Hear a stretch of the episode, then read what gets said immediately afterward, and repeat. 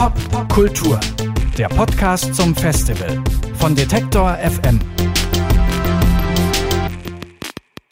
Vor mir sitzt jetzt Kurt Pyrolator Dahlke, Mitglied von Fehlfarben, Gründungsmitglied von DRF, Produzent von mehr als 200 Singles und Alben und möglicherweise der Mann, der Work von Rihanna regelmäßig unter der Dusche summt, aber ich habe gehört, so ganz stimmt das nicht. Diesen Song hast du aber für deinen Workshop quasi seziert und auseinandergenommen. Ja. Guten Morgen, Kurt. Hallo. Es ist nicht wirklich so, du singst den Song nicht unter der Dusche, oder? Nein, nicht wirklich. Aber ich habe mich mittlerweile mit dem Song richtig angefreundet. Als der äh, Song in äh, Deutschland veröffentlicht wurde, ist er ja auf relativ schlechte Kritiken gestoßen. Und äh, ich habe ihn da eigentlich zu der Zeit nicht wirklich wahrgenommen. Aber in äh, Recherchen zu einer äh, sogenannten Pop-Debatte, wir haben so einen kleinen Verein in Berlin, der heißt äh, Pop e.V. und da machen wir regelmäßig Konzerte und Veranstaltungen. Und da gibt's alle drei Monate ein Format, das heißt die Pop-Debatte, wo Leute auf dem Podium äh, verschiedene Stücke diskutieren. Und das Thema war Work. Und äh, ich habe dann äh, recherchiert, was gibt's überhaupt zu dem Thema für Stücke und bin dann eben auf den auf diesen Titel gestoßen und habe festgestellt, dass äh, liegt ja alles da wie ein offenes Buch. Das heißt, die gesamte Produktion und ihre Entstehungsgeschichte kann man wirklich bis zu Dialogen und akribisch äh, nachrecherchieren, bis hin zu den 24-Kanal-Bändern, also die, die im digitalen Format im Netz einfach frei erhältlich sind. Ich meine, wenn so ein großer Hit passiert, ähm, dann äh, ist es anscheinend so, dass alle, die damit, die daran beteiligt waren, auch gerne drüber reden, wie sie dazu gekommen sind. Und so bin ich dann äh, auf das Stück gekommen und habe dann ein paar Wochen später auch im Pop das erste Mal diesen sozusagen äh, diese dieses Thema behandelt, wie geht eigentlich ein Hit, also wie funktioniert sowas. Aber das ist schon selten, oder? Also es war ein echter Treffer, dass da jetzt wirklich alles offen liegt und man das so von vorne bis hinten nachvollziehen kann. Kann man so sagen, ja. Also wirklich jeder vom Tontechniker bis hin zum Marketingmenschen, äh, die haben äh, über diesen Song geredet und äh, haben offengelegt, wie sie das gemacht haben, weil die ganze, sagen wir mal, die ganze Herangehensweise äh, an das Marketing zum Beispiel ist sehr ungewöhnlich gewesen und deshalb wollten sie das natürlich auch kommunizieren. Guck mal, so haben wir das dieses Mal gemacht. Das ist ja äh, sehr ungewöhnlich gewesen. Man hört schon ein bisschen raus, dass da relativ viel mit reinfließt natürlich, aber ich habe mich so ganz einfach gesagt gefragt, weil ich eben gefragt habe, singst du den Song unter der Dusche oder im Auto oder in der Badewanne oder wo auch immer?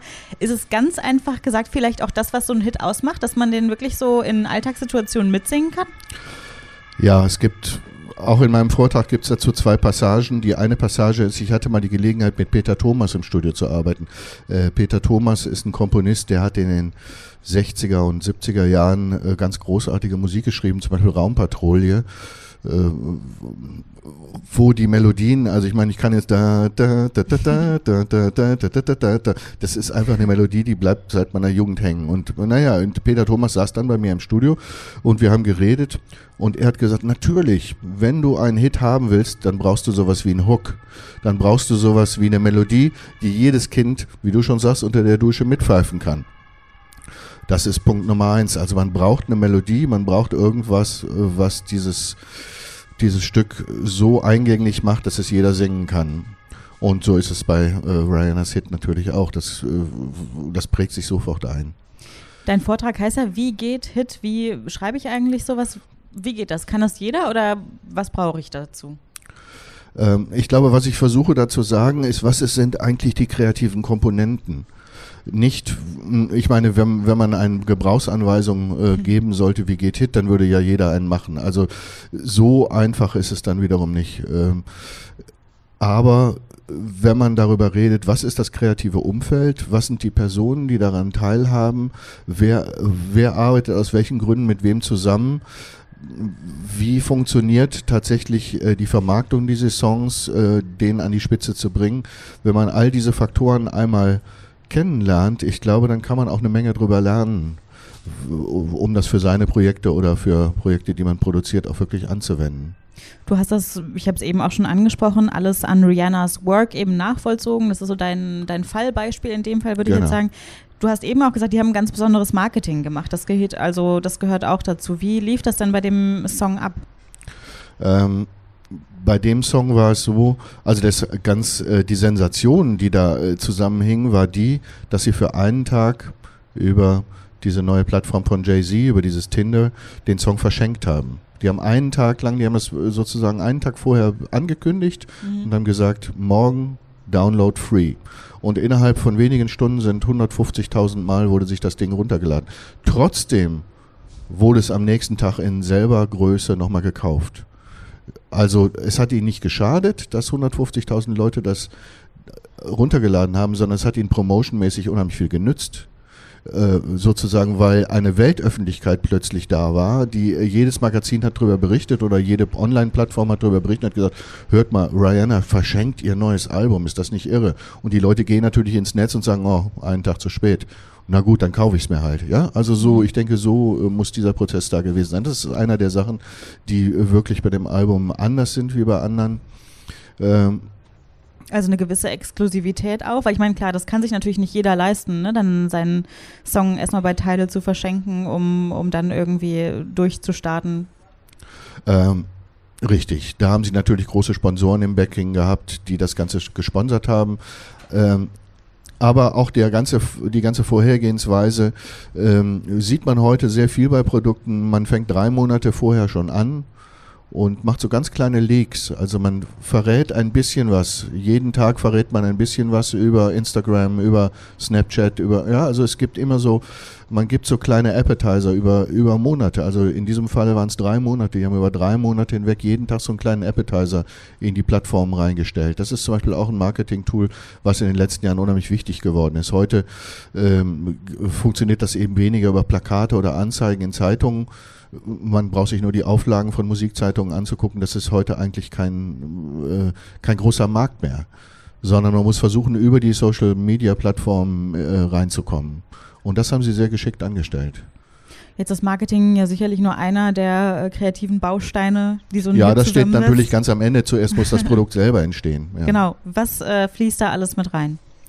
Ähm, was damit reinfließt, ist, man braucht ein kreatives Team. Also im, im, es wird ja, es wurde, äh, ich glaube in der Sendung von Böhmermann wurde mal sehr kritisiert, warum ist das eigentlich so, dass bei vielen äh, der deutschen äh, Befindlichkeitsschlagersängern ähm, neun Leute plötzlich in den Credits stehen. Warum? Das ist doch einfach ein sehr einfaches Lied. Warum gibt es dann neun Leute, die als Texter und als Komponisten da äh, äh, dran beteiligt sind. In diesem Falle bei dem Song von Rihanna sind es acht Leute, die in den Credits stehen. Was, wer sind eigentlich diese acht Leute und was tragen die eigentlich zu der ganzen Sache bei? Das versuche ich zu erläutern. Was, was machen diese acht Leute da eigentlich? Früher war es so, jemand hat komponiert, jemand hat einen Text geschrieben und äh, dann gab es einen Interpreten. Später dank äh, solcher, ich sag mal, selbstständigen Gruppen wie den Beatles oder so, war das so, dass die ihre eigenen Stücke selber geschrieben haben. Es gab also nicht mehr den Autoren und den Interpreten, sondern das floss dann auch noch in eine Hand. Aber in diesem Falle ist es so, dass ähm, Drake, der das Ganze äh, produziert hat, äh, halt ein Songschreiber-Team hat im Hintergrund, die äh, von demjenigen, der den Beat macht, über denjenigen, der die Akkorde macht, über denjenigen, der die Melodie macht, äh, der es arrangiert, ja, also äh, der den Text macht, ein ganzes Team zusammen hat, äh, was sehr, sehr kreativ arbeitet und auch arbeiten kann, also die auch die Möglichkeiten haben, sich der Sache wirklich voll zu widmen, ohne selber da im Rampenlicht zu stehen. Also sie äh, unterliegen da auch keinem Druck. Es gibt eine ganz schöne Aussage von dem Vocal-Produzenten, äh, der ins Studio gekommen ist und hat dann Rihanna gesagt, we are not aiming for a radio hit. Ne? Wir, geben, wir geben unser Herz, wir geben nicht unsere Brieftasche. Also wir, wir, wir machen nicht unsere Brieftasche auf, sondern wir versuchen unser Herz zu geben. Und ich denke, das ist immer noch der allergrößte Punkt, wo es anfängt. Also Musik muss eine Sache sein, die aus dem Herz der Menschen kommt und nicht aus irgendwelchen, also wo wir eben angefangen, marketingtechnischen Überlegungen. Das steht erst ganz am Ende, da kümmern sich auch ganz andere Leute drum. Aber ist das möglich, dass das wirklich so eine, so eine Herzensangelegenheit ist, wenn neun oder acht Leute an so einem Song beteiligt sind? Ich glaube ja, wenn die befreundet sind und gut zusammenarbeiten über Jahre hinweg, dann ist es wirklich eine Sache, dass einer dem anderen zuhören kann und dass da auch nicht so ein Gefühl entsteht von Konkurrenz und von äh, ich mach's aber besser als du, sondern dass die sich wirklich zuarbeiten. Das heißt, du wirst auch nicht zum Kulturpessimisten, wenn du merkst, es steht hinter so einem Hit echt so eine Struktur oder irgendwie auch eine, eine Maschinerie vielleicht. Nee, ich glaube, dass da wirklich versucht, jeder sein Bestes zu geben und jeder versucht, da äh, einen Weg zu finden, wie er sich einbringen kann. Du bist äh, Produzent, aber du bist auch selber Musiker ähm, in vielerlei Projekten. Gibt es da einen Unterschied? Also gehst du an einen Song anders heran, wenn du Produzent bist, als wenn du selber der Musiker hinter dem Song bist? Ja, auf jeden Fall. Also wenn, äh, wenn ich Produzent bin, es gibt diesen schönen Aus, äh, Aus, äh, Ausspruch von Dave Young, ist der Produzent von Element of Crime, den habe ich mal gefragt, äh, sag mal Dave, äh, du sitzt hier die ganze Zeit und äh, redest mit den Musikern, was ist eigentlich deine Aufgabe hier? Du machst nicht die Tontechnik, äh, du, sondern du sitzt hier einfach nur und redest mit den Leuten. Und er in seiner sehr distinguierten englischen Art hat gesagt, My job is to make everything 20% better. und ich glaube, das ist so, was den Produzenten ausmacht. Der versucht, die Psychologie zu verstehen, die gerade beim Interpreten oder bei demjenigen, der da spielt, äh, vorherrscht. Der versucht zu verstehen, in welcher Lage befindet er sich und dann versuchen, das Beste aus dem rauszuholen. Das ist, glaube ich, eher die Arbeit des Produzenten. Kurt Dahlke, vielen Dank, dass du da warst. Ich wünsche dir viel Spaß heute bei deinem Vortrag. Danke. Pop, Pop Kultur, der Podcast zum Festival von Detektor FM.